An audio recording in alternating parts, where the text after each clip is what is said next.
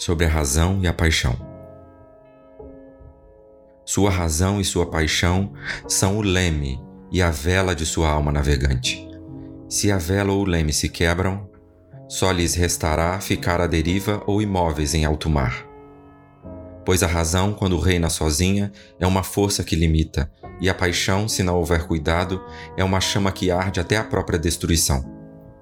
Deixem, portanto, que sua alma eleve sua razão à altura da paixão, para que assim cante. E deixem que direcionem sua paixão com razão, para que assim a paixão viva sua ressurreição diária e, como a fênix, renasça das cinzas. Nas colinas, quando se sentarem sobre a sombra fresca dos álamos brancos, compartilhando a paz e a serenidade dos campos e dos pastos distantes, deixem que seu coração diga em silêncio: Deus repousa na razão.